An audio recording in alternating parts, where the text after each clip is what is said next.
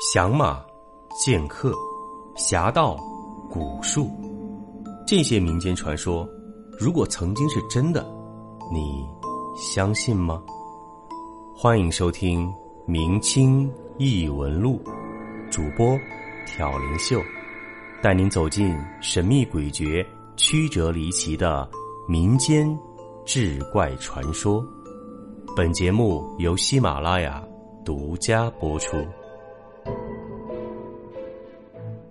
妖楼四，你发现了什么？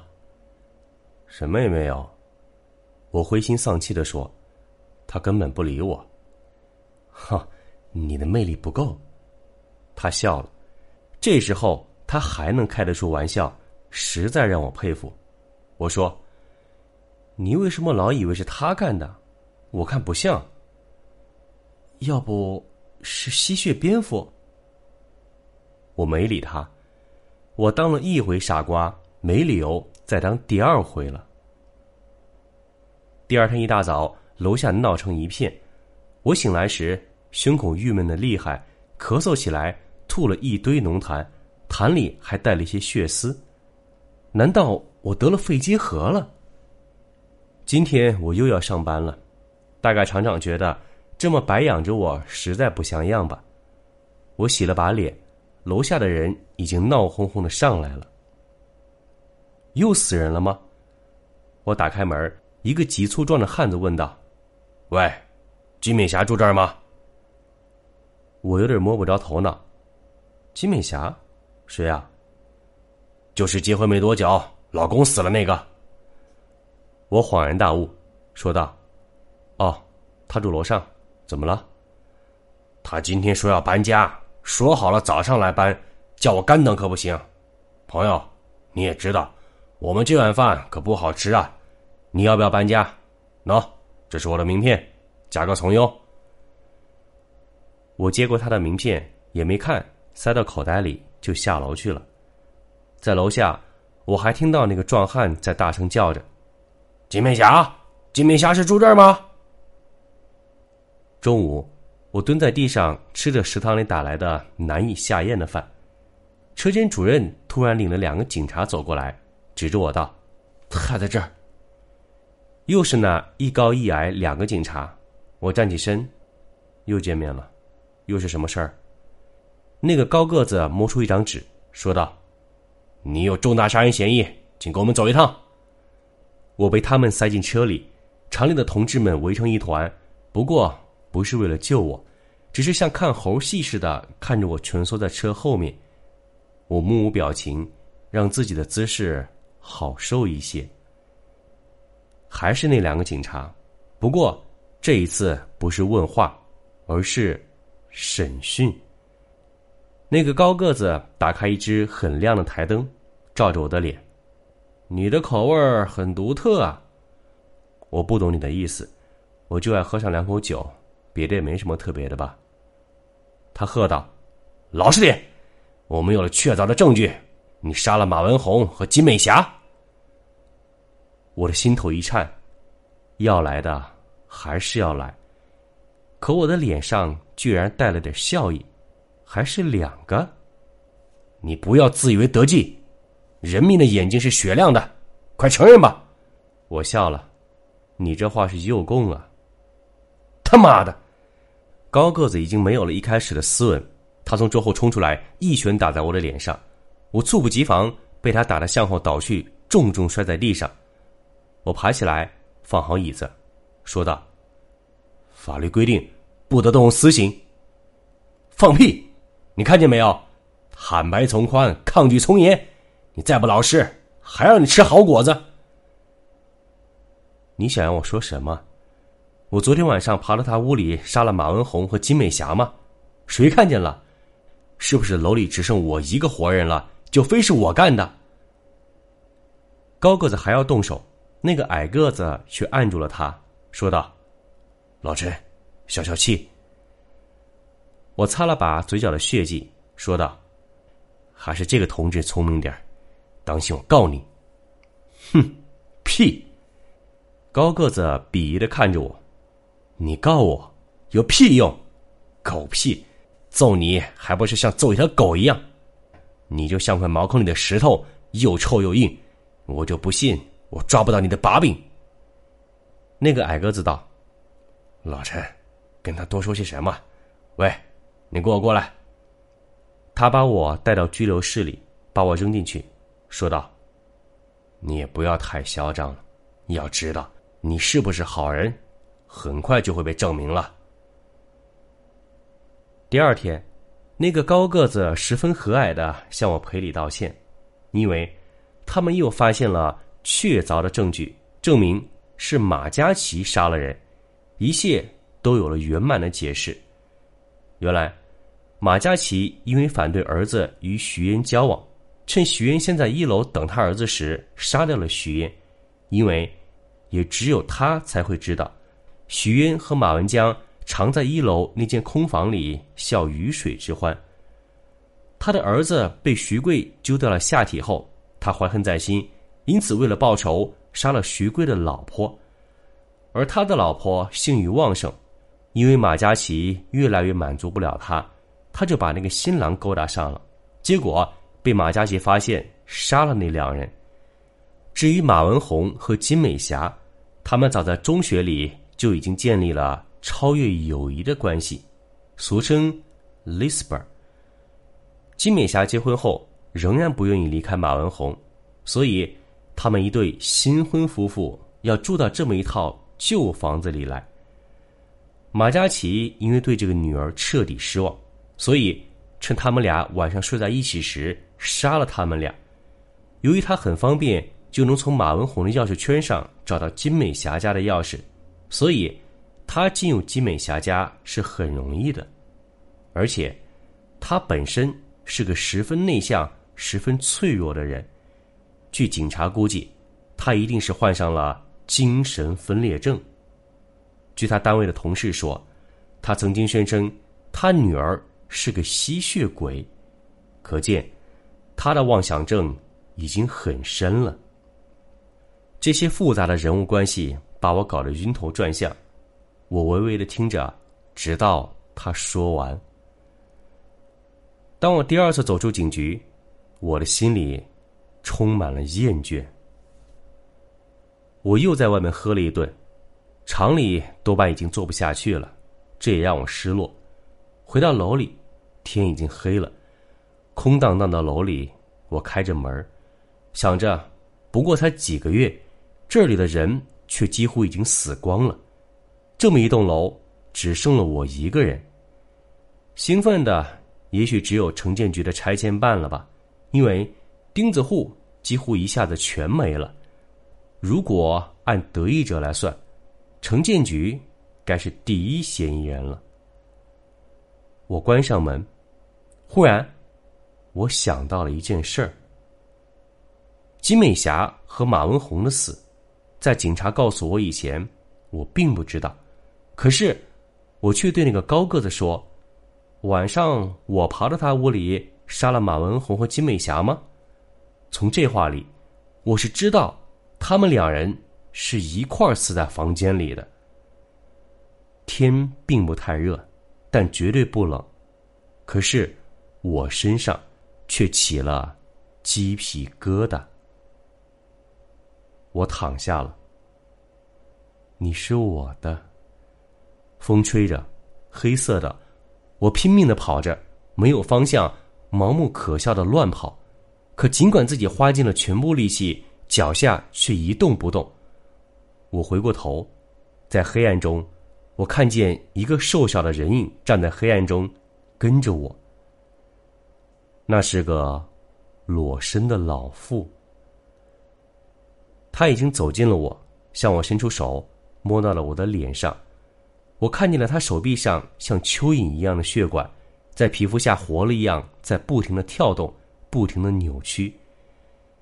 他的乳房像两个空了的面袋挂在胸前，在风中铃铛一样晃动。你是我的，我的。他笑着。如果从一个年轻女子嘴里说出来，那是句多么让人心惊动摇的话呀！可是，现在，我只是恐惧，好像是沉没在深不可测的黑水里，呼吸也变得困难。我说过，你会回来的，你永远都是我的。他长长的指甲刮在我的脸上，让我感到一阵刺痛。我想躲开，可是他那只爪子一样的手毫不迟疑的伸过来，以只有噩梦中才有的与他年龄不相称的力量。狠狠的抓住我的肩膀。你是我的。他的脸凑在我眼前，张大了嘴，看得到他的嘴里那些因为蛀洞而变得黑黑的一口烂牙中，一条细长的鲜红色舌头在嘴里卷动，带着一股腐坏的恶臭。他铁一样的手抓着我的手腕，用他的右手那利刃一样的指甲划了一下我的手腕。我腕上的皮肤像熟透的水蜜桃一样被划得裂开，血就如同固体一样冒出来，只是毫无痛感。这个太有真实感的噩梦让我毫不羞耻的大叫起来，然后我醒了。我像诈尸似的直挺挺的坐起来，外面月亮又很亮，今天又是个好天。玻璃窗关上了，月光在玻璃上像蒙了一层薄膜。我只觉心有余悸，再也不敢睡了。何一坐在床上，看着外面。月光透过窗子，照在梳妆台的镜子上，又映到地上，破碎的。等我醒过来时，我发现我就这么坐着睡了大半夜，天早就亮了。阳光映在梳妆台上，也只是一件破家具而已。我第一件事儿就是看我的手腕，自然，手腕上只有那道很久以前不知什么时候留下的伤疤，并没有新的伤口。我看了看钟，已经是下午四点了，我居然坐着睡了一整个白天。这件不可思议的事儿让我极度忧虑，我怀疑。我是不是住在这栋楼里患上神经衰弱了？这时，有人敲门。门外是提了一瓶酒的王强林，一手还抓了一个油腻腻的纸包，样子很憔悴，胡子拉碴的。好久不见，刚回来。他 妈的！他说道，倒不再咬文嚼字了。这些天的波头饭可真不好吃的。你这混蛋，一样玩了他，就因为玩的比我早，什么事都没有。我瞪着他，妈的，想找茬吗？他呆了呆，说道：“啊，不是，哎，在里面待久了，说惯了，我哪会怪你？又不是你的事儿，我一出来就来找你喝酒了。反正我明天就去海南，再不回来了。”我笑了。那好，喝点吧。你带了什么？猪头肉。他挤进来说道：“妈的，你还弄了张小桌子。”哦，前两天捡的旧货。我把凳子让给他坐，自己坐在床上。他倒着酒，我在他身后的梳妆台镜子里看到他的后脑勺头发也少了不少。哎，真想不到会是马嘉祺。回头想想，却又什么都合得上。他喝了口酒，有点大舌头的说道：“在里面根本没酒喝，妈的，憋得太惨了。那天我玩过他，看到拐角处有个人影，我还以为是你呢，想再找补一点。哼，没想到居然是马嘉祺，笨，女人哪是用来杀的？你看见有个人？”他又倒了杯酒，嘿，说这个干嘛？喝酒，喝酒。他又喝了口酒，忽然尖起鼻子道：“你这屋里怎么有股臭味儿？”我嗅了嗅猪头肉，说道：“肉没坏啊。”“嗯，不是熟肉，是那种烂肉的味道。”他又喝了一口，说道：“嘿，大概是我鼻子有问题了，反正……”里头也是香臭不分的。他嚼着一块肉，忽然道：“不过，我觉得那个凶手还不是马嘉祺，至少不全是他一个人干的。还有谁？杀人的人。我笑了。你这句话是废话，难道不是你就是我了？当然不是。他忽然正色道：“是鬼。”我笑出声来了。哼，我听马嘉祺说是吸血鬼干的，你说是鬼，你们俩都是活见鬼了吧？他说道：“你知道吗？你这屋里以前是谁住的？”不知道。你知道，我在里头跟一个老警察混的挺熟，他告诉我，二十年前，你这屋里住了个老太婆，她一个人住了好多年，从没见她出过远门。那时人的警惕性很高，报告说她老是倒掉做好的米饭。我说，吃不完倒掉又不是犯罪，怎么了？他很神秘的说，以前。他老是带些小孩回家，这不奇怪。可是谁也没见他带小孩出来过。我打了个寒战，隐隐的，我知道他要说什么。有一天，就是我住那屋里的，忽然听到一声惨叫，一个小孩冲出来，几乎把人吓死。那小孩瘦的皮包骨头，脸也白的跟骷髅一样，没一点血色。尽管那老太婆出来追，可那个小孩跑得太快了，没追上，反倒让人看见了他的屋里。我慢慢的道：“哦，屋里有什么？”其实我不用问，因为我在他身后的镜子里看见了一个花白头发的发髻正慢慢的伸上来。那个人该是站在我的身后。我的脖子里都感到那个人的冰凉的鼻息。可是，在王强林眼里，却看得出，他根本什么也没见到。都是血。他一仰脖，喝了杯酒，又倒了一杯。就在这梳妆台前，一大滩血。后来呢？我已经浑身瘫软，因为那个发髻。已经升得很高，我可以从镜子里看到那个老妇人恶毒而带有笑意的眼睛了。当时不知怎么一回事后来来了两个警察，就把他带走了，对外面说他在卖淫。哼，真好笑！他那一大把年纪，那脸跟橘子皮一样，他就算卖也没人买啊。那个老警察说啊，那个老太婆其实不知从哪儿听的邪说。说是喝人血可以长生不老，那些米饭都不是他吃的，是煮熟了给那些小孩吃的。他骗来小孩，就在小孩手腕上，他伸出手比划了一下，一刀，然后天天喝一些。那些小孩死了，他要把尸体切成一块块，慢慢带出去扔掉。喂，你脸怎么这么怪？我摸了摸脸，说道。嗯，没什么。他又嘟囔了一句：“又玩女人了吧？”哼，还被人抓破了一道口子。我浑身像进入冰水中一样，冷得发抖，嘴里越来越难受。王强林还在喋喋不休的说着，我已经充耳不闻，只是看见镜子里那个老妇人的脸上露出了笑意，而我的眼。